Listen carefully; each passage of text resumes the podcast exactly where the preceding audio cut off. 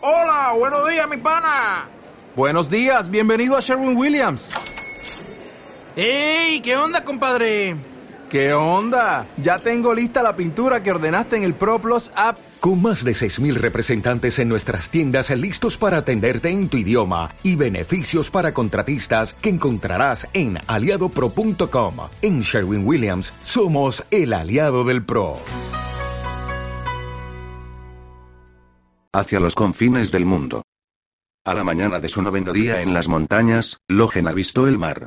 Coronó dolorosamente el enésimo repecho y se topó con él.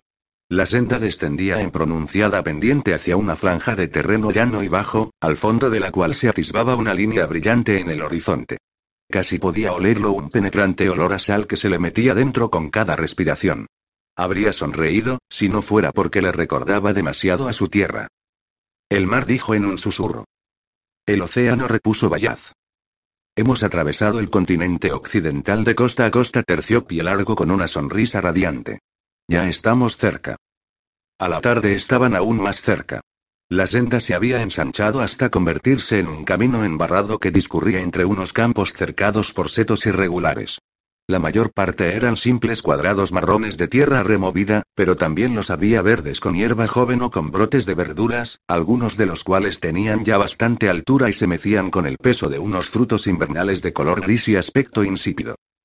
Logen nunca había estado muy puesto en cuestiones de agricultura, pero saltaba a la vista que en esos terrenos se había estado trabajando, y no hacía mucho. ¿Qué clase de gente vive en un lugar tan apartado como este? Murmuró Lutar mirando con recelo los descuidados campos. Los descendientes de los colonos de antaño. Cuando se desmoronó el imperio se quedaron aquí solos. Y solos han prosperado, más o menos. ¿Han oído eso? Siseó Ferro entornando los ojos y sacando una flecha de su aljaba. Logen alzó la cabeza y aguzó el oído. A no mucha distancia se oían resonar unos golpes sordos. Luego el viento le trajo el débil sonido de una voz. Posó una mano en la empuñadura de la espada, se agachó y, acompañado por Ferro, se acercó sigilosamente a un desmañado seto y se asomó por encima. Dos hombres bregaban con el tocón de un árbol en medio de un campo arado. Uno le daba tajos con un hacha y el otro miraba con los brazos en jarras. Logen, inquieto, tragó saliva. Los dos tipos aquellos no parecían representar ninguna amenaza, pero no convenía fiarse de las apariencias. Hacía mucho que no se encontraban un ser vivo que no quisiera matarles. Tranquilícense, indicó Bayaz. Aquí no hay ningún peligro. Ferro le dirigió una mirada ceñuda. No es la primera vez que nos lo dice. No maten a nadie hasta que yo se lo diga. Bufó el mago, y, a continuación, ondeando una mano a modo de saludo, llamó a los hombres en una lengua desconocida para Logen. Los dos hombres se volvieron de golpe y los miraron con la boca abierta. Bayaz volvió a gritar. Los campesinos intercambiaron una mirada y luego dejaron sus herramientas y se les acercaron andando lentamente. Cuando se encontraba a unas pocas zancadas de ellos, se detuvieron. Incluso a los ojos de Logen, la pareja parecía bastante fea de aspecto bajos, robustos, de rasgos toscos y vestidos con unas ropas de faena descoloridas y llenas de manchas y remiendos. Contemplaban con nerviosismo a los seis forasteros, y más en concreto sus armas, como si nunca hubieran visto gentes u objetos semejantes. Bayaz les habló en un tono cálido, sonriendo y agitando los brazos mientras señalaba el océano. Uno de ellos asintió con la cabeza, se encogió de hombros y señaló el camino. Luego atravesó el seto por un hueco, saliendo del prado y entrando en el camino. O pasando de un barro blando a otro duro, al menos. Les hizo una seña indicándoles que le siguieran mientras su compañero los observaba con desconfianza desde el otro lado del seto. Nos va a guiar hasta donde está Kauneil, dijo Bayaz. ¿Quién? Masculló pero el mago no le respondió. Ya había comenzado a andar a grandes zancadas en pos del campesino. Caminaban por una ciudad desierta bajo un turbio cielo crepuscular siguiendo a su huraño guía. Un tipo bastante poco agraciado, según el parecer de Jezal, aunque sabía por propia experiencia que los campesinos rara vez eran bellezas y suponía que debían de ser bastante parecidos en todas partes. Las calles vacías estaban llenas de polvo y sembradas de malas hierbas y desperdicios. Muchas de las casas estaban cubiertas de musgo y trepadas de hiedra, como si estuvieran abandonadas. Y las pocas en las que se apreciaba algún signo de ocupación se encontraban en un estado lamentable. Da la impresión de que el esplendor del pasado también se ha desvanecido aquí, señaló con un deje de decepción Pielargo. Eso, si es que alguna vez lo tuvo. Vallaza sintió. El esplendor es un bien escaso en los tiempos que corren. En el lugar donde acababan las casas destartaladas se abría una amplia plaza. A su alrededor, un anónimo jardinero había plantado un jardín ornamental, pero el césped estaba lleno de calvas, los parterres se habían transformado en manchas de brezo y los árboles no eran más que unas garras marchitas. En medio de aquel paisaje de lenta decadencia se erguía un edificio tan alto como sorprendente o, para ser más exactos, un revoltijo de edificaciones de todas las formas y tamaños imaginables. De su parte central surgían tres esbeltas torres, redondas y puntiagudas, que estaban unidas en la base pero separadas en lo alto. Una de ellas se encontraba desmochada, y las vigas de su tejado, derrumbados sin duda hacía mucho tiempo, quedaban a la vista. Una biblioteca. Dijo Logen entre dientes. A Jezal no se lo parecía. ¿De veras? La gran biblioteca occidental terció Vallaz mientras atravesaban la destartalada plaza a la sombra de las tres torres ruinosas. Aquí fue donde me inicié con paso vacilante en la senda del arte. Aquí fue donde mi maestro me enseñó la primera ley. Donde me la repitió una y otra vez hasta que pude recitarla sin cometer ningún error en todas las lenguas conocidas. Este fue un templo de la erudición, un lugar lleno de prodigios y belleza. el Largo se sorbió los dientes. El tiempo no parece haber sido muy benigno con él. El tiempo nunca es benigno. Su guía pronunció unas pocas palabras y señaló una puerta bastante alta cubierta de pintura verde descascarillada. A continuación, se alejó arrastrando los pies, no sin antes dirigirles a todos una mirada teñida de recelo.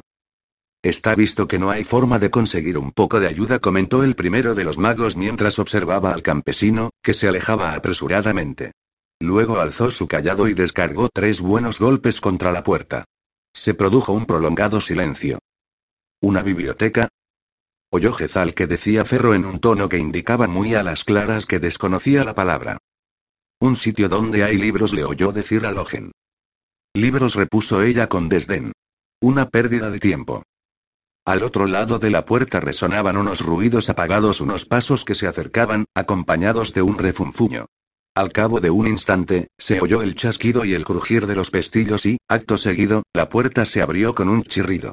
Un hombre de avanzada edad y muy cargado de espaldas los miraba asombrado con una maldición ininteligible congelada en sus labios. En una mano llevaba una palmatoria encendida, que iluminaba con tenue luz uno de los lados de su cara arrugada.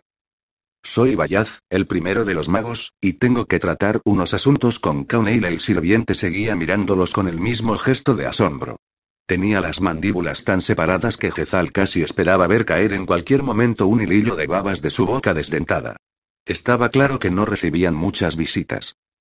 La luz parpadeante de una triste vela era de todo punto insuficiente para iluminar el grandioso salón que había al otro lado de la puerta. Gruesas mesas, vencidas por el peso de inestables pilas de libros. Estanterías que trepaban por todas las paredes y se perdían en la húmeda oscuridad de las alturas. Las sombras vacilantes pululaban por los lomos de cuero de unas encuadernaciones de todos los tamaños y colores, por holgados fajos de pergaminos, por rollos amontonados con descuido que formaban pirámides inclinadas. La luz chispeaba y destellaba reflejada en la plata dorada, en los adornos de oro, en las piedras mate que había incrustadas en algunos volúmenes de enorme tamaño. Una larga escalera, con la barandilla pulida por el roce de incontables manos y los escalones desgastados en el centro por el paso de innumerables pies, descendía trazando una curva hacia aquella acumulación de venerable sabiduría. Gruesas capas de polvo cubrían todas las superficies. Al cruzar el umbral, una pegajosa telaraña de dimensiones gigantescas se enredó en el cabello de Jezal, que se revolvió contra ella dándole de manotazos con cara de asco. La señora de la casa resolvió con un acento extraño. El portero ya se ha acostado. Pues despiértela, le espetó Bayaz. Comienza a oscurecer y hay prisa. No tenemos tiempo de. Vaya, vaya, vaya, una mujer apareció en lo alto de las escaleras. Oscura es la hora en la que los viejos amantes llaman a mi puerta. Tenía una voz grave y acariciante como el sirope. Descendió con exagerada lentitud, arrastrando sus largas uñas sobre la barandilla curva. Parecía ser una mujer madura alta, delgada y grácil, cuyos cabellos oscuros caían formando una larga cortina que le tapaba medio rostro. Hermana. Asuntos muy urgentes reclaman nuestra atención. Ah, ¿sí? El único ojo que Jezal alcanzaba a ver era grande, oscuro y de párpados pesados, con un leve reborde rosáceo un poco lloroso e irritado. Lánguida y perezosamente, con somnolencia casi, se deslizó hacia el grupo. ¡Qué aburrimiento más mortal! Estoy cansado, Kauneil, no estoy de humor para tus juegos. Todos estamos cansados, Bayaz, terriblemente cansados cuando llegó por fin a los pies de las escaleras, exhaló con afectación un prolongado suspiro y luego comenzó a avanzar hacia ellos por el suelo desnivelado. Hubo un tiempo en que siempre estabas dispuesto a jugar. Podías pasarte días y días seguidos jugando conmigo, si no recuerdo mal. Eso fue hace mucho. Las cosas cambian. El rostro de la mujer se contrajo en un súbito y amenazador gesto de rabia. Las cosas se pudren, querrás decir. Pero aún así y su voz se suavizó convirtiéndose de nuevo en un susurro grave, nosotros, los últimos supervivientes de la Gran Orden de los Magos, deberíamos al menos intentar mantener las cienas. Vamos, querido hermano, amigo mío, ¿a qué viene tanta prisa? El día se acaba y hay tiempo de que tus compañeros y tú os limpiéis el polvo del camino, os desprendáis de esos apestosos harapos y os vistáis para la cena. Luego podemos hablar durante la comida, como hacen las personas civilizadas. Rara vez se me presenta la ocasión de tener huéspedes, pasó deslizándose al lado del Ogen y lo miró con admiración de arriba abajo. Y me has traído unos huéspedes tan recios, luego se detuvo un instante junto al ferro. Unos huéspedes tan exóticos. Finalmente extendió una mano y pasó uno de sus largos dedos por la mejilla de Jezal, unos huéspedes tan apuestos. Jezal, azorado y confundido a partes iguales, permanecía tieso como un palo sin saber cómo reaccionar ante aquel atrevimiento. De cerca, se advertía que las raíces de la cabellera negra de la mujer estaban grises. Era teñida sin duda. En su tersa piel se adivinaban muchas arrugas y tenía un tono amarillento. Sin duda se la había empolvado a conciencia. Su toga blanca tenía el dobladillo sucio y en su manga era patente la presencia de una mancha. Parecía tan vieja como Bayaz, tal vez más incluso. Los ojos de la mujer se volvieron hacia el rincón donde se encontraba Kay frunció el ceño. ¿Qué clase de huésped sea ese? Lo ignoro, pero todos son bienvenidos a la gran biblioteca occidental. Todos son bienvenidos. Jezal pestañeaba ante el espejo con una navaja de afeitar agarrada laxamente en una mano. Un poco antes había estado reflexionando sobre el viaje, ahora que ya se aproximaba su final, y se había congratulado de las numerosas enseñanzas que había sacado de él. Tolerancia, comprensión, coraje, capacidad de sacrificio. Cuánto había crecido como hombre. Cuánto había cambiado. Pero en ese momento no estaba para congratularse de nada. Puede que el espejo fuera una antiguaya, que su reflejo fuera oscuro y que la imagen que le devolvía estuviera algo distorsionada, pero no cabía ninguna duda de que su cara estaba hecha una auténtica ruina. Su grata simetría se había perdido para siempre. Su perfecta mandíbula estaba marcadamente torcida hacia la izquierda y parecía más gruesa de un lado que del otro. Su noble mentón estaba retorcido en un feo ángulo. El arranque de la cicatriz en el labio superior no era más que una tenue línea, pero luego se dividía en dos, se hendía profundamente en el inferior y lo echaba hacia abajo confiriéndole un gesto permanente de lascivia. Nada de lo que hiciera servía de mucho. Sonreír solo contribuía a empeorar las cosas, pues, al hacerlo, quedaban al descubierto los horrendos huecos de su dentadura, más propios de un boxeador sonado o de un bandolero que de un oficial de la Guardia Real. El único consuelo era que con toda probabilidad moriría durante el viaje de regreso y así ninguno de sus viejos conocidos le vería nunca tan horriblemente desfigurado. Un consuelo bien triste, desde luego.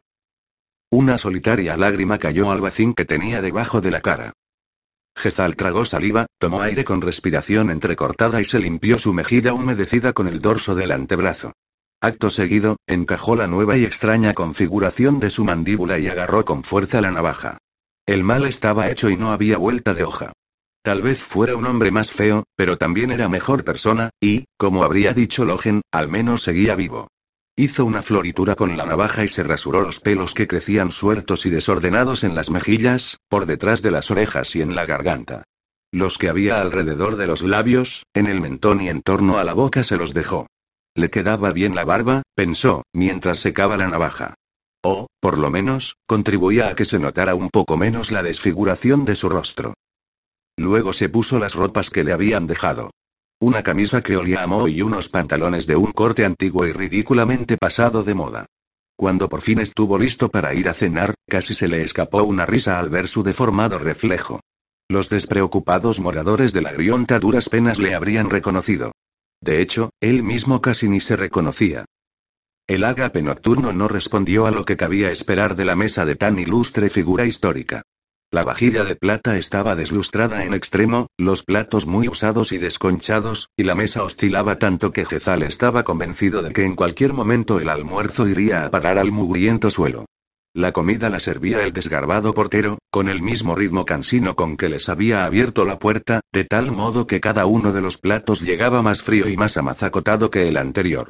El primero fue una sopa aceitosa de una insuperable insipidez. Luego vino un pescado tan hecho que casi había quedado reducido a cenizas, y hacía un rato les habían traído una carne tan poco hecha que casi parecía viva. Bayaz y Kauneil comían en un silencio sepulcral mientras se miraban fijamente desde cada extremo de la mesa, como si se hubieran hecho el firme propósito de conseguir que todos los demás se sintieran incómodos. Que se limitaba a llevarse comida a la boca mientras sus ojos oscuros miraban alternativamente a cada uno de los magos. Y el largo acometía cada plato con fruición mientras sonreía a todos los presentes como si estuvieran disfrutando del almuerzo tanto como él. Logen contemplaba con expresión ceñuda el tenedor sobre el que se cerraba su puño mientras daba torpes pinchazos al plato como si se tratara de un pendenciero shanka, metiendo de vez en cuando las abultadas mangas de su jubón en la comida. A Jezal no le cabía ninguna duda de que Ferro habría podido usar su cubertería con suma destreza, de haberle dado la gana, pero había optado por comer con las manos y cada vez que sus ojos se cruzaban con los de alguno de los otros comensales le lanzaba una mirada asesina como retándole a que le afeara su forma de comer. Seguía llevando la misma ropa sucia de hacía una semana, y, por un instante, Jezal se preguntó si le habrían ofrecido ponerse un vestido. Casi se atraganta al imaginársela. Ni la comida ni la compañía ni el entorno respondían a lo que Jezal habría elegido, pero el hecho era que hacía unos pocos días se habían quedado prácticamente sin nada que echarse a la boca. Durante ese lapso de tiempo sus raciones alimenticias se habían limitado a un manojo de raíces terrosas que Logen había arrancado de una ladera de la montaña, a seis huevos minúsculos que Ferro había robado de un nido situado en un risco y a unas cuantas bayas de una amargura indescriptible que Pielargo había arrancado de un árbol, elegido aparentemente al azar. Jezal tenía tanta hambre que incluso habría sido capaz de comerse el plato. Y, de hecho, mientras trataba de cortar un trozo de carne llena de nervios, se preguntó si en el fondo no sería una opción más sabrosa. ¿Sigue en condiciones de navegar el barco? Gruñó Bayaz. Todo el mundo levantó la vista. Era la primera vez que alguien hablaba desde hacía un buen rato. El ojo oscuro de Cauneil le dirigió una mirada gélida. ¿Te refieres al barco que emplearon Juvens y sus hermanos para navegar hasta Shabulian? ¿Qué otro iba a ser? En tal caso, la respuesta es no. No está en condiciones de hacerse a la mar. Se encuentra en el viejo embarcadero cubierto con un pútrido mantillo de verdín. Pero no temas. Luego se construyó otro, y, cuando ese se pudrió también, otro más. El último se mece al ritmo que marcan las mareas, amarrado a tierra, con una buena capa de algas y mejillones, pero dotado siempre de una tripulación y bien surtido de provisiones. No he olvidado la promesa que hice a nuestro maestro. Yo tomé buena nota de cuáles eran mis obligaciones. Las cejas de Bayard se juntaron formando un gesto iracundo. Lo cual quiere decir, me imagino, que yo no lo hice, ¿no es así? Yo no he dicho eso. Si crees detectar un tono de reproche en mis palabras, es tu propia culpa la que te aguijonia, no mis acusaciones. Yo no tomo partido, ya lo sabes. Nunca lo he hecho. Hablas como si la pereza fuera la mayor de las virtudes, masculló el primero de los magos. A veces lo es, sobre todo si actuar significa tomar parte en vuestras trifulcas. Olvidas, Bayaz, que todo esto ya lo he visto antes, y en más de una ocasión. Es un esquema que me resulta tedioso. La historia se repite. Los hermanos luchan entre sí. Del mismo modo que Juvens luchó con Glustrod, que Canedias luchó con Juvens, ahora Bayat lucha con Kalul. Hombres más pequeños en un mundo más grande, pero no por ello con menos odio, ni más dispuestos a la clemencia. ¿Acabará esta sórdida rivalidad igual de bien que las anteriores? ¿O será aún peor? Bayat resopló con desdén. No pretendas hacerme creer que algo de esto te importa, o que si te importara serías capaz de alejarte de tu lecho más de diez zancadas. Claro que no me importa. No tengo ningún problema en reconocerlo. Nunca fui como tú o como Kalul, ni siquiera como Zacharus o como Yuluei. Carezco de una ambición insaciable y mi arrogancia no es un pozo sin fondo. Sí, desde luego Bayard se chupó asqueado las encías y arrojó su tenedor, que cayó con estrépito en el plato. Lo que tú tienes es una vanidad sin límites y una pereza infinita. Soy una persona de pequeños vicios y pequeñas virtudes. Rehacer el mundo para que se acomode al grandioso proyecto que he diseñado para él nunca me ha interesado. Siempre he aceptado el mundo tal y como es, y por eso soy una enana entre gigantes. Sus somnolientos ojos se fueron posando en cada uno de sus huéspedes. El pie de un enano no puede aplastar a nadie cuando la mirada escrutadora de Canuel recayó en él, Jezal. Soltó una tos y se concentró en la carne correosa que tenía en el plato. Pero bien larga es la lista de los que tú has pisoteado para satisfacer tu ambición, ¿no es cierto, amor mío? La irritación de Bayat comenzaba a pesar como una losa en el ánimo de Jezal. No hace falta que recurras a acertijos, hermana rezongó el anciano. Capto lo que quieres decir. Ah, lo olvidaba. Tú eres de lo que hablan siempre a las claras, de los que no soportan ningún tipo de subterfugios. Eso me dijiste justo después de asegurarme que jamás me abandonarías y justo antes de que me dejaras para irte con otra. No tuve elección. No eres justa conmigo, Kauneil que no soy justa contigo? Bufó ella, y esta vez su furia se abatió sobre Jezal desde el otro lado de la mesa. ¿De qué me hablas, hermano? ¿Es que no me abandonaste? ¿Es que no te fuiste con otra? ¿Es que no le robaste al Creador primero sus secretos y luego a su hija? Jezal, que ya no sabía dónde meterse, encorvó los hombros sintiéndose tan estrujado como una nuez en un cascanueces, ¿es que ya te has olvidado de Ptolomei? La expresión de Bayard se volvió aún más gélida. He cometido errores y aún sigo pagando por ellos. No hay ni un solo día en que no piense en ella. ¡Qué nobleza la tuya! replicó con sorna O'Neill, seguro que ella se desmayaría de gratitud si pudiera oírte. También yo pienso en aquel día alguna que otra vez. El día en que acabaron los viejos tiempos. Ahí estábamos, congregados ante la casa del Creador, ávidos de venganza. Echamos mano de todo nuestro arte, de toda nuestra furia, y ni siquiera logramos hacer un arañazo a las puertas. Y, llegada la noche, el susurro de tu voz rogó a Ptolomei que te dejara entrar, apretó sus manos ajadas contra el pecho. Qué tiernas palabras usaste. Unas palabras que jamás te habría creído capaz de pronunciar. Incluso una vieja cínica como yo se sintió conmovida. ¿Podía una criatura inocente como Ptolomei negarte lo que le pidieras, ya fuera que te abriera la casa de su padre o que te abriera las piernas? ¿Y cuál fue la recompensa que obtuvo por todos sus desvelos, eh, hermano? Por ayudarte, por confiar en ti, por entregarte su amor. Qué dramática tuvo que ser la escena. Los tres ahí arriba, en los tejados. Una joven ilusa, su celoso padre y su amante secreto. Dejó escapar una amarga carcajada, no suele ser una buena combinación, pero aún así nadie habría pensado que acabaría tan mal. Los dos, padre e hija, precipitándose en la larga caída hacia el puente. Canedias era incapaz de sentir piedad gruñó Bayaz, ni siquiera hacia su propia hija. La lanzó desde el tejado ante mis propios ojos. Luchamos, y yo le arrojé al vacío envuelto en llamas. Y así se consumó la venganza de nuestro maestro. Oh, fantástico. O'Neill aplaudió con fingido entusiasmo, a todo el mundo le gustan los finales felices. Pero dime una cosa, ¿qué fue lo que te hizo llorar tanto a Ptolomei cuando yo jamás conseguí arrancarte ni una mísera lágrima? ¿Decidiste que te gustaban las mujeres puras, eh, hermano? Y pestañeó haciendo una irónica demostración de coquetería, que resultaba extrañamente perturbadora en su rostro avejentado, inocencia. Una virtud fugaz e inútil, que nunca me he vanagloriado de poseer. Qué cosa más rara en alguien como tú, que a tantos ha poseído. Oh, muy bien, mi viejo amante, felicidades. La viveza de tu ingenio siempre fue lo que más me gustó de ti. Kalul, sin duda, era el mejor en la cama, pero nunca tuvo tu pasión ni tu osadía. Ensartó con saña un trozo de carne con el tenedor, viajando a los confines del mundo a tu edad. Para robar aquello que nuestro maestro prohibió. Hace falta valor, desde luego. Bayat lanzó una mirada desdeñosa al otro extremo de la mesa. ¿Qué sabrás tú del valor? Tú, que durante todos estos largos años solo te has querido a ti misma. Que no has arriesgado nada, no has dado nada, no has creado nada.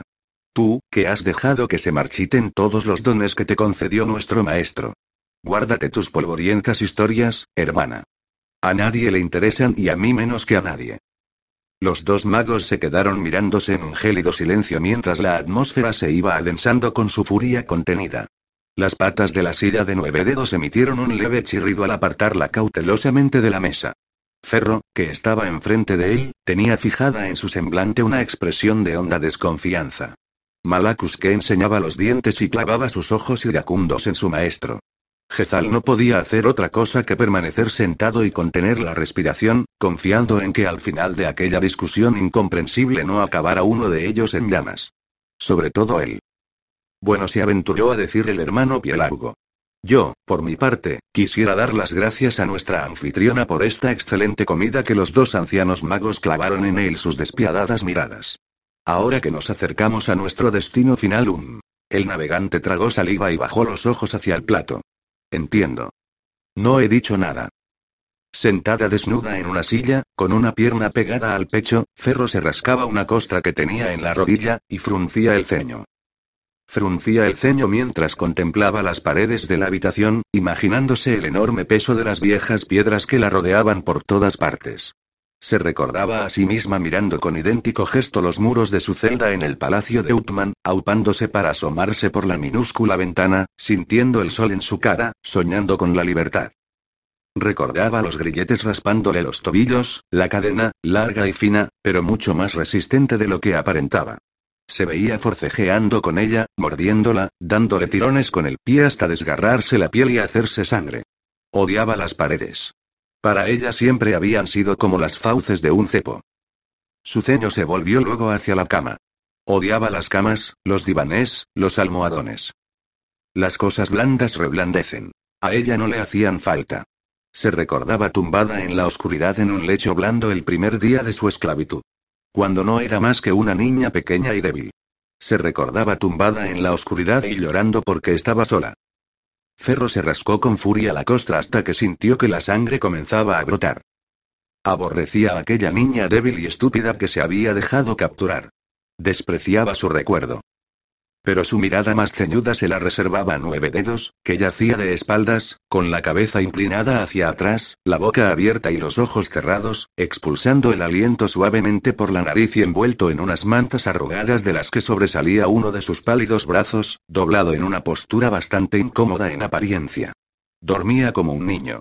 ¿Por qué había follado con él? ¿Y por qué seguía haciéndolo? Jamás debería haberle tocado. Jamás debería haberle dirigido la palabra. No necesitaba a ese grandullón pálido, feo y estúpido. No necesitaba a nadie. Ferro no paraba de decirse que ella odiaba todo eso, y que ese odio jamás desaparecería. Pero por mucho que se pusiera de morros, por mucho que frunciera el ceño y se hurgara las costras, no le era fácil seguir sintiendo lo mismo. Miró la cama, la oscura madera que reflejaba la luz de las ascuas de la chimenea, las sombras que bailoteaban en las sábanas arrugadas. ¿A quién demonios le iba a importar que durmiera allí en vez de en el amplio y frío colchón de su habitación? La cama no era enemiga suya.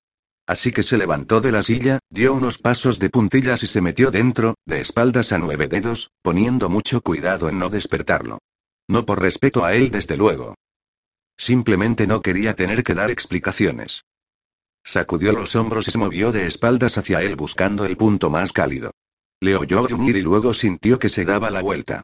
Contuvo la respiración y se preparó para salir de la cama de un salto. Nueve dedos le rodeó el costado con un brazo, vertió su aliento caliente en su cuello y en sueños le masculló al oído unos sonidos ininteligibles. La presión de su cuerpo, grande y cálido, ya no le producía la sensación de estar atrapada.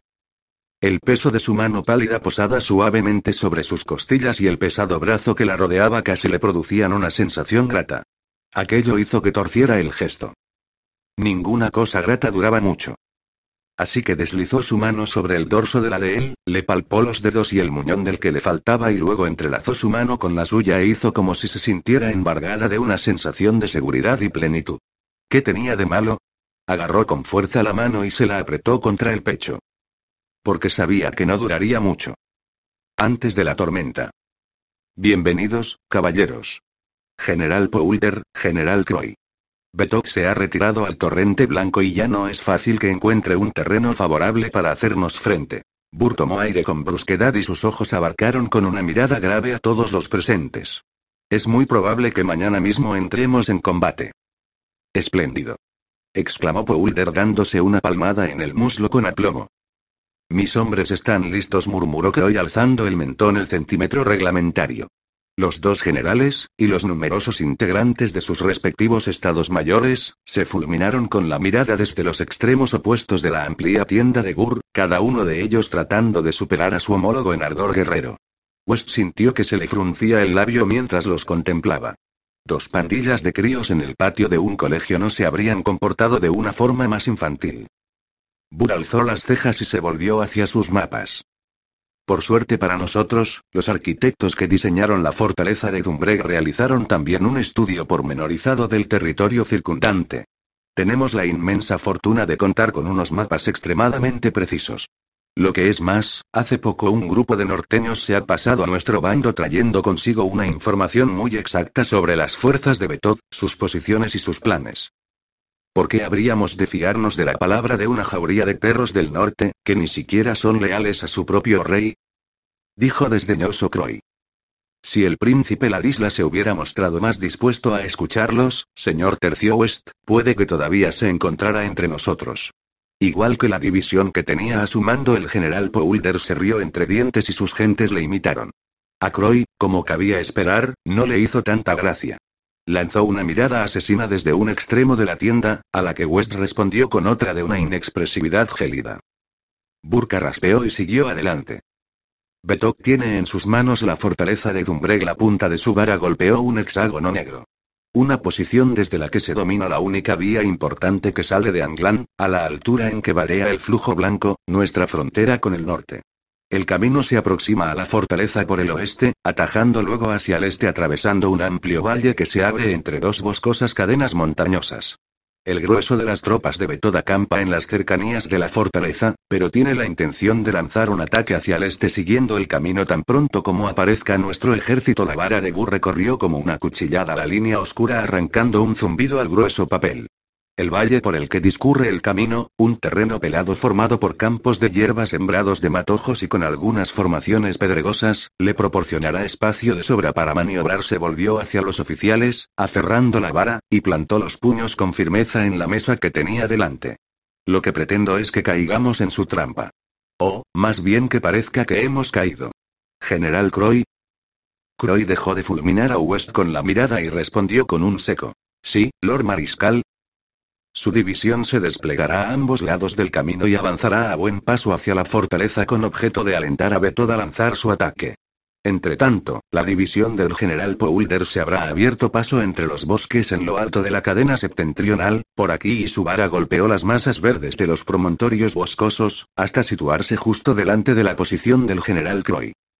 Justo delante de la posición del general Croy repitió sonriente Poulder como si le hubieran concedido un gran privilegio. Croy expresó su desagrado con una mueca. Justo delante, sí prosiguió Burr. Cuando las tropas de Betod ocupen por completo el valle, su misión será caer sobre ellas desde arriba cogiéndolas por un flanco. Es crucial que espere a que los hombres del norte se encuentren plenamente enzarzados en el combate, General Poulter, para que así podamos rodearlos, arrollarlos y, con un poco de suerte, cobrarnos la mayor parte de la pieza de una sola atacada. Si dejamos que se replieguen a los vados, la fortaleza cubrirá su retirada y no podremos perseguirlos. Rendir Dumbrek puede llevarnos meses. Por supuesto, Lord Mariscal exclamó Poulter, mi división esperará hasta el último momento, puede estar seguro de ello. Croy soltó un resoplido desdeñoso. Eso no le supondrá ninguna dificultad. Llegar tarde es una de sus especialidades, según tengo entendido. No habría necesidad de presentar ahora batalla si hubiera interceptado a los hombres del norte la semana pasada, en lugar de dejar que le esquivaran.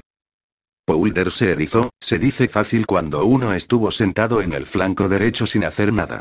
Suerte tuvo que no pasarán por allí de noche. A lo mejor habría tomado su retirada por un ataque y emprendido la huida con toda su división. Caballeros, por favor. Rugió Burr dando un estacazo a la mesa con su vara, habrá ocasión de combatir para todos y cada uno de los miembros del ejército, se lo puedo asegurar, y, si todos cumplen las órdenes, abundante gloria para todos también. Tenemos que actuar coordinadamente si queremos que este plan dé sus frutos. Soltó un eructo, contrajo la cara y se humedeció los labios con gesto amargo mientras los dos generales y sus respectivos estados mayores se intercambiaban miradas de odio.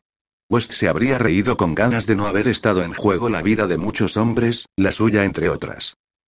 General Croy dijo Burr con el mismo tono con el que un padre se dirige a un hijo travieso. Quiero estar seguro de que comprende a la perfección cuáles son mis órdenes. Desplegar mi división a ambos lados del camino masculló Croy y avanzar hacia Dumbreg lentamente y en buen orden, siguiendo el valle en dirección este, con objeto de atraer a Betod y a sus salvajes a entablar combate. Muy bien. General Poulter. Hacer que mi división avance oculta por el bosque hasta situarla justo delante de los regimientos del general Croy y en el último momento cargar sobre la escoria del norte y cogerlos por el flanco. Burr consiguió que sus labios dibujaran una sonrisa. Correcto. Un plan excelente, Lord Mariscal, permítame que se lo diga. Poulder se estiró satisfecho las guías de su mostacho. Puede estar seguro de que mi caballería los hará pedazos. Pedazos. Me temo que no podrá contar con su caballería, general Tercio está hablando con tono neutro. Los bosques son muy túpidos y los caballos no le servirán de nada. Incluso podrían alertar a los hombres del norte de su presencia. No podemos correr ese riesgo. Pero mi caballería masculló apesadumbrado Poulter, son mis mejores regimientos. Permanecerán aquí, señor, dijo con voz monocorde West, en las proximidades del cuartel general del mariscal Burr, y bajo su mando directo, en calidad de unidades de reserva. No entrarán en acción a menos que sea necesario. Ahora fue la furia de Poulter la que tuvo que aguantar con gesto pétreo, mientras los rostros de Croy y su estado mayor se rasgaban con unas sonrisas tan amplias y reglamentadas como carentes de toda alegría. No creo que. Bufó Poulder. Burr le cortó en seco. La decisión está tomada. Pero hay una última cosa que quiero que tengan en cuenta. Según unos informes que hemos recibido, Betod va a recibir refuerzos. Una especie de hombres salvajes procedentes de la otra vertiente de las montañas del norte. Mantengan los ojos abiertos y protejan bien sus flancos. Mañana les haré llegar las órdenes referentes al momento en que han de ponerse en marcha, que con toda probabilidad será con las primeras luces del día. Eso es todo. ¿Está seguro de que podemos confiar en que harán lo que se les ha dicho? inquirió West mientras observaba a los dos grupos enfilar con gesto adusto la salida de la tienda. ¿Qué otra opción hay? El mariscal se dejó caer en una silla haciendo una mueca de dolor y posó las manos en su vientre mientras contemplaba con gesto ceñudo el gran mapa. Pero no creo que haya motivos para preocuparse. A Croy no le queda otra opción que avanzar por el valle y combatir. ¿Y qué me dice de Poulter? Le creo perfectamente capaz de buscarse alguna excusa para quedarse en los bosques sin hacer nada. El Lord Mariscal sonrió mientras hacía un gesto negativo con la cabeza. ¿Y dejar que sea Croy el que haga todo el trabajo? ¿Y si consigue derrotar a los hombres del norte él solo y se lleva toda la gloria? No. Poulder nunca se arriesgará a que ocurra eso. Con un plan como este no les queda más remedio que colaborar. Se interrumpió un instante y alzó la vista hacia West. Tal vez debería mostrarse un poco más respetuoso con ellos. ¿Cree que se lo merecen, señor? Desde luego que no. Pero si, por un casual, perdiéramos mañana, lo más probable es que sea uno de ellos el que se ponga mis botas y ocupe mi puesto. ¿Y cuál sería su situación entonces? West sonrió. Estaría acabado, señor. Pero no creo que vaya a conseguir cambiar eso por el hecho de mostrarme más respetuoso. Me odian por lo que soy, no por lo que digo. Más vale que diga lo que quiera mientras pueda. Tal vez tenga razón. Son un maldito incordio, pero al menos sus estupideces son previsibles. Es Beto quien me preocupa. ¿Hará lo que queremos que haga? Bur eructó, tragó saliva y luego volvió a eructar, maldita sea esta maldita indigestión. Tres árboles y el sabueso estaban despatarrados en un banco que había junto a la entrada de la tienda una rara pareja entre los almidonados y planchados uniformes de los oficiales y los guardias. Esto me huele a batalla, dijo Tres Árboles mientras West se les acercaba a buen paso. Ha acertado West señaló a los hombres que vestían el uniforme negro del Estado Mayor de Croy. Mañana por la mañana la mitad del ejército descenderá por el valle con la esperanza de atraer a Betod al combate. Luego señaló a los hombres de uniforme carmesí de Poulder. La otra mitad avanzará por los bosques de los montes con la esperanza de sorprenderlos antes de que logren emprender la huida. Tres árboles asintió lentamente con la cabeza. Suena bien el plan ese. Bueno y sencillo apostilló el sabueso.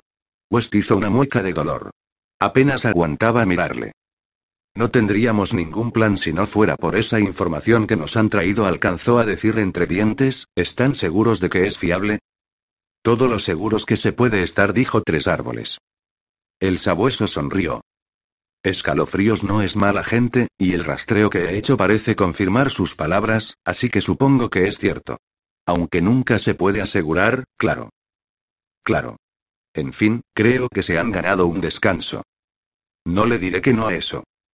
Les he reservado un puesto en el extremo izquierdo de nuestras líneas, a la cola de la división del general Poulter, en un promontorio entre los árboles. Estando allí no deberían verse envueltos en la refriega. No creo que mañana haya un lugar más seguro en todo el ejército. Atrincherense y enciendan un fuego. Si todo va bien, nuestra próxima conversación tendrá lugar ante el cadáver de Betodi, acto seguido, les tendió la mano. Tres árboles sonrió mientras se la estrechaba. Ya habla como nosotros, furioso. Cuídese el sabueso y él comenzaron a alejarse ascendiendo pesadamente por la ladera en dirección al lindero del bosque. Coronel West. Antes de darse la vuelta ya sabía quién era. No había muchas mujeres en el campamento que tuvieran mucho que hablar con él. Catil estaba de pie en la nieve fangosa, envuelta en un abrigo prestado. Tenía una expresión furtiva, un gesto como avergonzado. Pero su visión seguía provocándole una oleada de rabia y de azoro. No era justo. No tenía ningún derecho sobre ella. No era justo, pero eso solo servía para empeorar las cosas. No podía quitarse de la cabeza la cara del sabueso, vista de lado, y los gemidos de ella. La horrible sorpresa que se había llevado. La horrible decepción también. Será mejor que vaya con ellos, dijo West con gélida formalidad tras haber tenido que forzarse a decir algo. Estará más segura. Luego se dio la vuelta, pero ella le detuvo. Quien estaba fuera de la tienda la otra noche era usted, ¿verdad? Me temo que sí. Solo había ido para ver si necesitaba algo, mintió. No tenía ni idea de con quién iba a estar. En ningún momento pretendí que usted.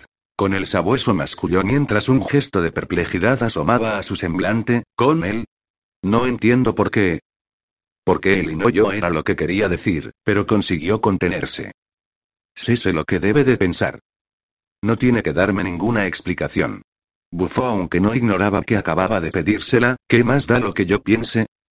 Lo escupió con bastante más veneno de lo que habría deseado, pero su propia falta de control solo sirvió para enfurecerlo más y hacerle perder los estribos, con quien se acueste usted no es asunto mío. Catil hizo una mueca de dolor y bajó la vista. No era mi intención, estoy en deuda con usted, lo sé. Es solo que es usted demasiado violento para mí. No es más que eso. Mientras la mujer ascendía trabajosamente la ladera siguiendo a los norteños, West la miraba fijamente sin dar crédito a lo que acababa de oír. No tenía ningún problema en acostarse con aquel salvaje apestoso, pero él le parecía demasiado violento. Era tan injusto que la rabia estuvo a punto de asfixiarle. Preguntas acuciado por las prisas, el coronel Glocta entró a la carga en el comedor luchando valientemente con la hebilla del cinto de su espada. Maldita sea. Buzó. Estaba torpe. No conseguía cerrar el condenado trasto, maldita sea, maldita sea. ¿Necesita ayuda con eso? inquirió Shikel, que estaba sentada arrimada a la mesa con los hombros surcados de quemaduras negras y varias heridas abiertas con un aspecto tan reseco como el de un trozo de carne en una carnicería. No necesito ni mierda de ayuda. Chilló él arrojando el cinto al suelo, lo que necesito es que alguien me explique qué pasa aquí. Esto es una vergüenza, no tolero que ningún miembro de mi regimiento ande sentado por ahí en pelotas. Y menos aún con unas heridas tan repugnantes. ¿Qué ha sido de su uniforme, muchacha? Creía que le preocupaba más el profeta. Olvídese de él. Repuso Glocta mientras se arrastraba como un gusano hacia el banco que había enfrente de la chica. ¿Qué hay de Bayaz? ¿Qué hay del primero de los magos? ¿Quién es? ¿Qué pretende ese viejo cabrón? Shikel sonrió con dulzura. Oh, eso. Creí que todo el mundo lo sabía. La respuesta es, sí. Masculló el coronel con la boca seca y tan ansioso como un colegial, la respuesta es... La muchacha soltó una carcajada y se puso a dar palmadas al banco que tenía al lado. Pam, pam, pam. La respuesta es... La respuesta es... Pam, pam, pam. Los ojos de Glocta se abrieron de golpe. Fuera aún estaba medio oscuro. A través de las cortinas solo se filtraba un tenue resplandor. ¿A quién se le puede ocurrir venir a aporrear la puerta a estas horas? Las buenas noticias suelen llegar de día. Pam, pam, pam. Yada. Yada. Chilló, estoy tullido, no sordo. Ya lo oigo. Pues entonces abra la puerta. La voz llegaba amortiguada desde el pasillo, pero su acento estirio era inconfundible. Vitari, la muy zorra. Justo lo que me faltaba a estas horas de la noche. Glocta hizo todo lo posible por sofocar sus gemidos mientras desenredaba con cautela sus miembros entumecidos de la manta empapada de sudor, a la vez que hacía girar suavemente la cabeza de lado a lado en un infructuoso intento de conferir un mínimo grado de movilidad a su cuello contrahecho. Pam, pam. Me pregunto cuándo fue la última vez que tuve a una mujer aporreando la puerta de mi dormitorio. Cogió el bastón, que estaba apoyado en el colchón, y luego, apretando uno de los pocos dientes que le quedaban contra sus labios y gruñendo suavemente para sus adentros, se fue arrastrando fuera de la cama hasta que una de sus piernas cayó en los tablones del suelo. A continuación, se impulsó con fuerza hacia adelante, apretando los ojos para aguantar el dolor punzante que le subía por la espalda, y finalmente consiguió quedarse sentado, jadeando como si acabara de correr 10 kilómetros. Te vas a enterar, te vas a enterar. Si es que consigo salir de la cama, claro. ¡Pam! Ya voy, maldita sea. Plantó su bastón en el suelo y se puso de pie tambaleándose. Cuidado, cuidado. Los músculos de su atrofiada pierna izquierda se agitaban con violencia haciendo que su pie sin dedos se retorciera y diera sacudidas como un pez agonizante. Maldito apéndice repugnante. Si no fuera por lo mucho que duele, cualquiera creería que no forma parte mi cuerpo. Pero calma, calma, vamos a hacer las cosas con suavidad. Chis chistó como un padre que tratara de reconfortar a un niño que estuviera llorando, mientras masajeaba con delicadeza su carne destrozada y trataba de respirar más despacio. Chis la convulsión se vio sustituida por un temblor más controlable. Lo máximo a lo que puedo aspirar, me temo. Consiguió bajarse su camisola, llegar hasta la puerta arrastrando los pies, girar con furia la llave en la cerradura y abrir. Vitari estaba de pie en el pasillo, una negra silueta envuelta que se apoyaba contra la pared. No puede vivir sin mí, ¿verdad? Gruñó mientras se acercaba a la pata coja a la silla, ¿qué es lo que le fascina tanto de mi dormitorio? La practicante atravesó tranquilamente el umbral y lanzó una mirada desdeñosa a la mísera habitación. ¿Será que me gusta verle sufrir? Glocta soltó un resoplido mientras se frotaba con cautela su rodilla dolorida. En tal caso a estas alturas ya debe de tener húmeda la entrepierna. Sorprendentemente, no es así. Hoy tiene usted un aspecto lamentable. ¿Es que alguna vez no lo tengo? ¿Ha venido para burlarse de mi aspecto o hay algún asunto que debamos tratar? Vitari cruzó sus largos brazos y se apoyó en la pared. Tiene que vestirse. Más excusas para verme desnudo. Sul quiere verle. ¿Ahora? La practicante levantó los ojos con impaciencia. Oh, no, podemos tomárnoslo con calma. Ya le conoce. ¿A dónde vamos? Ya lo verá cuando lleguemos y, acto seguido, avivó el paso, obligándole a resollar, contraer el rostro y resoplar mientras se abría paso dolorosamente por las oscuras arcadas, las sombrías callejuelas y los grises patios de la que lucían descoloridos bajo la tenue luz de las primeras horas de la mañana. La grava del parque crujía y chirriaba bajo los torpes pasos de sus botas. Frías gotas de rocío salpicaban la hierba y el aire estaba denso con una pálida neblina. En medio de la suciedad de la atmósfera, surgieron de pronto unos árboles, negras garras sin hojas, y, luego, un alto muro vertical. Vitari le condujo hacia una imponente verja flanqueada por dos guardias.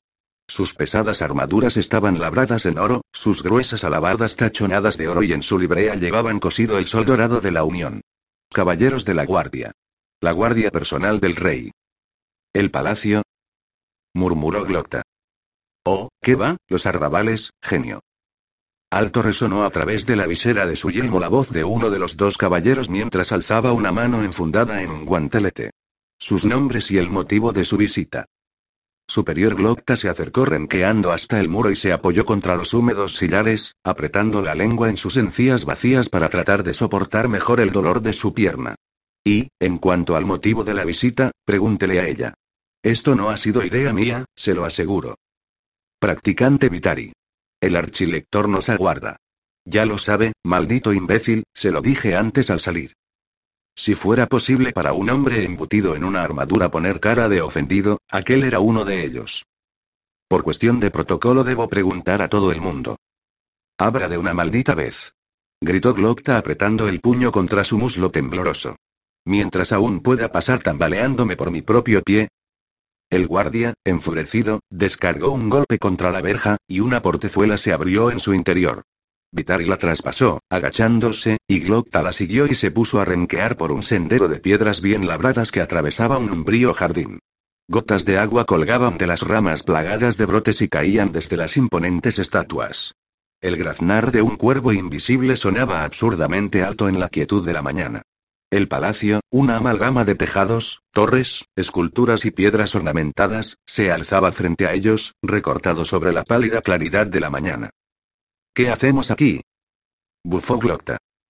Ya lo verá. Glocta subió un escalón y pasó cojeando entre dos imponentes columnas y otros dos caballeros de la guardia, tan inmóviles y silenciosos que bien habrían podido pasar por dos armaduras vacías. El golpeteo de su bastón en el pulido suelo de mármol resonaba en el vestíbulo, cuyas elevadas paredes, levemente iluminadas por el titilar de las velas, estaban cubiertas de murales. Escenas de triunfos y logros pretéritos, series de reyes erguidos y de pechos abombados que señalaban con el dedo, blandían armas o leían proclamas. Llegó luego a un tramo de escaleras, con las paredes y el techo decorados con un magnífico relieve de flores doradas que centelleaban y refulgían iluminados por las velas, y comenzó a ascender penosamente mientras Vitari le aguardaba impaciente en lo alto de la escalinata. El hecho de que tengan un valor incalculable no significa que sean más fáciles de subir, maldita sea. Es ahí masculló la practicante. Alrededor de una puerta que se encontraba a unas 20 zancadas se veía a un grupo de hombres de aspecto preocupado. Un caballero de la guardia se sentaba doblado sobre una silla, con el casco en el suelo, la cabeza entre las manos y los dedos metidos entre los rizos de su cabellera. Otros tres hombres formaban un corro y hablaban en tono apremiante produciendo un murmullo que rebotaba en las paredes y resonaba por la galería. ¿No viene? Vitari negó con la cabeza. A mí no me ha mandado llamar. Los tres hombres alzaron la vista al ver a Glocta acercarse a ellos cojeando. Vaya un grupo para encontrárselo murmurando en un pasillo de palacio antes del amanecer. El Lord Chambelán vestía un camisón, que se había puesto con evidente premura, y en su cara hinchada lucía la expresión de alguien que estuviera viviendo una pesadilla. El Lord Mariscal Baruf tenía su cabellera gris metálica alborotada y llevaba una camisa arrugada con medio cuello vuelto hacia arriba y el otro medio hacia abajo. El juez Marrovía tenía las mejillas chupadas, los ojos sanguinolentos y en su mano mórbida se apreciaba un ligero temblor mientras señalaba la puerta. Ahí dentro susurró. Es terrible. Terrible. ¿Qué podemos hacer? Glocta frunció el ceño, pasó por delante del sollozante guardia y se acercó renqueando al umbral. Era un dormitorio. Y verdaderamente magnífico. Bueno, al fin y al cabo esto es un palacio. Sedas de vivos colores tapizaban las paredes, de las que colgaban oscuros lienzos con marcos dorados. Había una chimenea enorme, labrada con piedra marrón y roja, con la forma de un templo cantique en miniatura. La cama era un mastodonte de cuatro postes, cuyos cortinajes debían de abarcar un espacio más amplio que el de todo el dormitorio de Glocta. Las ropas de la cama estaban revueltas y arrugadas, pero no había ni rastro de su ocupante. Un ventanal estaba entreabierto y, desde el mundo gris de fuera, se colaba una brisa fresca que hacía que las llamas de las velas parpadearan y bailotearan. El archilector Sult estaba de pie cerca del centro de la cámara contemplando con gesto ceñudo el suelo al otro lado de la cama. Si Glocta había esperado encontrarlo tan desarreglado como a sus tres colegas del otro lado de la puerta, se llevó una decepción. Su túnica blanca estaba inmaculada, sus blancos cabellos perfectamente peinados y mantenía sus manos enguantadas de blanco entrecruzadas por delante. Eminencia comenzó a decir Glocta mientras se acercaba a él. Pero entonces se fijó en algo que había en el suelo. Un fluido oscuro, que desprendía un brillo negro a la luz de las velas. Sangre. Qué cosa menos sorprendente. Avanzó un poco más con paso renqueante. El cadáver estaba tumbado sobre su espalda al otro lado de la cama. La sangre había salpicado las sábanas blancas, los tablones del suelo y la pared de detrás, además de empapar los dobladillos de las opulentas cortinas del ventanal. La camisa rasgada también estaba empapada. Una mano se encontraba enroscada, la otra, desgarrada a la altura del pulgar. En uno de los brazos tenía abierta una herida enorme, a la que le faltaba un buen trozo de carne. Como si se lo hubieran arrancado de un mordisco. Una de las piernas estaba doblada en sentido contrario al de la articulación y por la carne abierta asomaba un trozo de hueso quebrado. El gaznate había sufrido un destrozo tan brutal que la cabeza estaba prácticamente separada del tronco, pero eso no impedía reconocer la cara que, con los ojos dilatados y enseñando los dientes, parecía contemplar con gesto sonriente el primoroso estucado del techo. El príncipe heredero Reinault ha sido asesinado, murmuró Glocta. El archilector alzó sus manos enguantadas y, lentamente, con mucha suavidad, aplaudió, propinándose unos golpecitos en la palma de la mano con los dedos. Oh, estupendo. Si le he mandado llamar ha sido precisamente por ese tipo de intuiciones brillantes. En efecto, el príncipe Reinault ha sido asesinado. Una tragedia. Una atrocidad. Un crimen abominable que atenta contra el corazón mismo de nuestra nación, y contra todas y cada una de sus gentes. Pero eso no es lo peor de todo, el archilector respiró hondo. El rey no tiene hermanos, Glocta, ¿comprende? Y ahora ya no tiene herederos. Cuando el rey muera, ¿de dónde cree que saldrá nuestro próximo e ilustre soberano? Glocta tragó saliva. Ya entiendo. Vaya un engorro más fenomenal. Del Consejo Abierto. Una elección, dijo Sult con desdén. El Consejo Abierto eligiendo a nuestro próximo monarca, ¿se lo imagina? Unos pocos centenares de tarados que solo buscan su propio interés y de los que ni siquiera se puede esperar que sean capaces de elegir su propio almuerzo sin contar con una orientación adecuada. Glocta volvió a tragar saliva. Si no fuera porque mi cuello haría compañía al suyo en el tajo, ahora estaría disfrutando del desasosiego de su eminencia. No gozamos de excesivas simpatías en el Consejo Abierto. Prácticamente no hay nadie a quien denigren tanto como a nosotros. No nos perdonan nuestra actuación en contra de los hederos, de los especieros, del Lord Gobernador Burns, y muchas otras cosas más. No hay ni un solo noble que confíe en nosotros. Entonces, si el rey muere, ¿cómo anda de salud el rey? No muy bien, Sul miró con gesto ceñudo los restos ensangrentados. Este hecho puede desbaratar de un solo golpe todo nuestro trabajo. A no ser que consigamos granjearnos algunas simpatías entre el Consejo Abierto mientras el rey siga vivo. A no ser que consigamos congraciarnos con un número suficiente de sus miembros para poder elegir al sucesor o, al menos, para poder influir en la elección mientras miraba fijamente a Glocta, sus ojos azules echaban chispas iluminados por las velas. Si queremos salimos con la nuestra, tendremos que comprar votos, chantajear, engatusar, amenazar. Y puede estar seguro de que, en este preciso instante, esos tres cabrones de ahí fuera están pensando lo mismo. ¿Qué debo hacer para conservar el poder? ¿Con cuál candidato debo alinearme? ¿Qué votos puedo controlar? Cuando llegue el momento de hacer pública la noticia del asesinato, tenemos que estar en condiciones de asegurar al Consejo Abierto que el asesino ya está en nuestras manos. A continuación habrá que hacer justicia de forma expeditiva, inmediata y ostensible.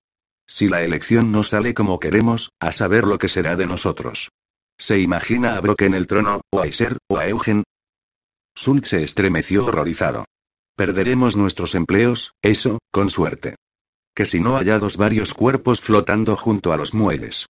Por eso es imprescindible que encuentre al asesino del príncipe. Ya. Glocta bajó la vista y volvió a mirar el cuerpo.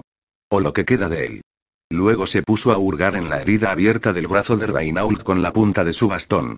Ya hemos visto antes este tipo de heridas, sin ir más lejos, en el cadáver aquel que apareció en el parque hace varios meses. Fue un devorador quien hizo esto, al menos, eso es lo que se pretende que pensemos. La ventana chocó suavemente contra el marco, impulsada por un súbito golpe de aire, un devorador que escala hasta una ventana. No es propio de un agente del profeta dejar unas pistas tan claras, ¿por qué no han hecho desaparecer el cadáver como ocurrió en el caso de la Ghost? ¿Es que quieren hacernos creer que de pronto se le quitó el apetito? ¿Ha hablado con el guardia? Sult sacudió una mano con gesto desdeñoso. Dice que se pasó toda la noche en la puerta, como de costumbre. Oyó un ruido, entró en la habitación y se encontró al príncipe tal y como le ve usted ahora, sangrando y con la ventana abierta. De inmediato mandó llamar a Off. Off me mandó llamar a mí y yo le mandé llamar a usted. De todos modos, creo que sería conveniente someter al guardia a un interrogatorio más. Exhaustivo Glocta se fijó de pronto en la mano enroscada de Reinault. Tenía algo agarrado. Apoyándose en el bastón, que tembló al tener que sostener todo el peso de su cuerpo, se agachó dolorosamente y lo cogió con dos dedos. Un trozo de tela, blanca en apariencia, aunque profusamente manchada de sangre. Lo alisó y lo alzó para mirarlo. Un hilo dorado brillaba tenuemente bajo el parpadeo de las velas. No es la primera vez que veo un tejido así, ¿qué es eso? Preguntó Sult, ¿ha encontrado algo? Glocta permaneció en silencio. Puede ser, pero ha sido muy fácil. Demasiado fácil, quizás. Glocta le hizo una seña a Frost con la cabeza y el albino alargó un brazo y tiró de la bolsa que cubría la cabeza del enviado del emperador. Tulkis parpadeó bajo la cruda luz, respiró hondo y escrutó con los ojos entornados la sala. Una sucia caja blanca excesivamente iluminada. Captó la presencia de Frost, cuya figura se cernía junto a sus hombros. Luego la de Glocta, sentado enfrente. Y, a continuación, las sillas desvencijadas, la mesa manchada y el estuche pulido que había encima.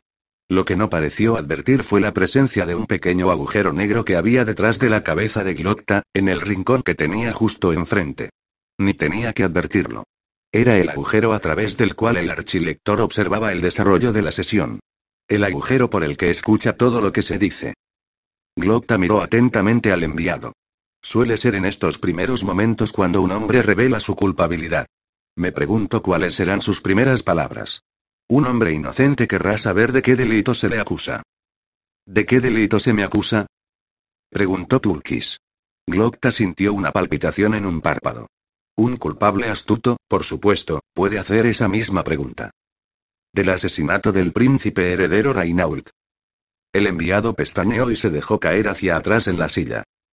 Haga llegar mis más sentidas condolencias a la familia real y a todo el pueblo de la Unión en este día nefasto. Pero, ¿realmente es necesario todo esto? Señaló con la cabeza la gruesa cadena que se enroscaba alrededor de su cuerpo desnudo. Lo es. Si es usted lo que sospechamos que es. Entiendo. Pero permítame que le haga una pregunta. ¿Cambiaría algo el hecho de que yo fuera inocente de tan abyecto crimen? Lo dudo mucho. Aunque lo sea. Glocta arrojó sobre la mesa el trozo de tela manchado de sangre. El príncipe tenía agarrado esto en una mano. Tulkis, perplejo, lo miró con el ceño fruncido. Se corresponde exactamente con un desgarrón de una prenda que encontramos en sus aposentos. Una prenda profusamente manchada de sangre, por cierto Tulkis alzó la vista y miró a Glocta con los ojos desorbitados. Como si no tuviera ni idea de cómo llegó allí, ¿qué explicación tiene para eso? El enviado se inclinó sobre la mesa todo lo que le permitieron las cadenas que mantenían sus manos atadas a la espalda y habló muy deprisa en voz baja. Le ruego que me escuche atentamente, superior. Si los agentes del profeta han descubierto mi misión y tarde o temprano acaban por descubrirlo todo, harán cuanto esté en su mano para hacerla fracasar. Ya sabe de lo que son capaces. Si me hace pagar por este crimen, el emperador se sentirá insultado. No solo apartarán de una bofetada la mano que les tiende, sino que además le abofetearán en la cara. Jurará venganza, y cuando Utman Uldosh jura mire, mi vida no tiene ningún valor, pero mi misión no puede fracasar. Las consecuencias para nuestras dos naciones serían, se lo ruego, superior. Sé que es usted un hombre de mentalidad abierta. Una mentalidad abierta es como una herida abierta, gruñó Glocta. Ambas son vulnerables al veneno. Ambas son susceptibles de volverse purulentas. Solo sirven para producir dolor a quienes las poseen. Hizo una seña a Frost con la cabeza y el albino depositó en la mesa el pliego de la confesión y lo deslizó hacia tuyas con la punta de sus dedos blanquecinos. Luego colocó al lado el tintero y abrió la tapa de latón. Todo tan pulcro y ordenado como habría podido desearlo un sargento primero. Esta es su confesión. Glocta señaló el pliego con la mano. Por si no lo sabía. No soy culpable, dijo Tulkis con una voz casi inaudible. El semblante de Glocta se contrajo en un gesto de fastidio. ¿Le han torturado alguna vez? No. ¿Ha asistido alguna vez a una sesión de tortura? Sí. En tal caso, seguro que se hace una idea de lo que le espera. Frost levantó la tapa del estuche de Glocta. Las bandejas que había en su interior se elevaron y se desplegaron como una enorme y espléndida mariposa que extendiera por primera vez sus alas, exponiendo los instrumentos en todo su refulgente, hipnótico y terrible esplendor. Glocta observó cómo la mirada de los ojos de Tulkis se teñía de espanto y fascinación. No hay nadie mejor que yo en estos menesteres. Glocta exhaló un hondo suspiro y entrelazó las manos. No se trata de orgullo. Simplemente es un hecho. Si no fuera así, no estaría usted conmigo ahora. Se lo digo para despejar cualquier duda que pudiera albergar. Y para que pueda responder a mi siguiente pregunta sin llevarse a engaño. Míreme. Aguardó a que los oscuros ojos de Tulkis se cruzaran con los suyos, va a confesar. Se produjo un momento de silencio. Soy inocente, susurró el embajador. No ha sido esa mi pregunta. Se la repetiré, va a confesar. No puedo. Se miraron fijamente durante un rato y, de pronto, todas las dudas de Glocta se despejaron. Es inocente. Si pudo trepar los muros de palacio y colarse por la ventana de la cámara del príncipe sin ser visto, también podría haberse escabullido del agrión antes de que nos diéramos cuenta. ¿Qué necesidad tenía de quedarse a pasar aquí la noche, dejando una prenda empapada de sangre en su armario a la espera de que la descubriéramos? El rastro de pistas es tan ostensible que hasta un ciego lo habría descubierto. Intentan embaucarnos ni siquiera de una forma demasiado sutil. Castigar a un inocente, pase. Pero, permitir que se burlen de mí. Eso sí que no lo tolero. Un momento murmuró Glocta. Se levantó trabajosamente de la silla, llegó hasta la puerta, la cerró con cuidado tras de sí y, con el semblante contraído de dolor, subió renqueando las escaleras que conducían a la siguiente sala y pasó adentro. ¿Se puede saber qué está usted haciendo ahí dentro? Le gruñó el archilector. Glocta mantuvo la cabeza respetuosamente agachada. Trato de descubrir la verdad, Eminencia. ¿Qué trata de descubrir el qué? El Consejo Cerrado espera una confesión y usted me viene con no sé qué sandeces sobre, ¿qué? Los ojos de Glocta sostuvieron la iracunda mirada del archilector. ¿Y si no estuviera mintiendo? ¿Y si fuera cierto que el emperador quiere la paz? ¿Y si es inocente? Los gélidos ojos azules de Sulk le miraban desorbitados con un gesto de incredulidad. ¿Qué fue lo que perdió en Gurkul, los dientes o el cerebro? ¿Acaso importa que sea inocente? Lo único que importa ahora es lo que hay que hacer. Lo único que importa es lo que es necesario. Lo único que importa ahora es tinta y papel. Maldito, maldito. Mientras abría y cerraba los puños con furia parecía a punto de ponerse a echar espumarajos por la boca despojo humano. Hágale firmar, luego ya podremos desentendernos de todo este asunto para ir a chuparles el culo a los del Consejo Abierto. Glocta agachó aún más la cabeza. Por supuesto, Eminencia. ¿Va a causarme más problemas esta noche esa perversa obsesión que tiene con la verdad? Prefiero usar una aguja o una pala, pero de una forma u otra le voy a arrancar una confesión. ¿Debo mandar llamar a Goyle? Desde luego que no, Eminencia. Pues entonces vuelva ahí dentro, maldita sea, y hágale firmar.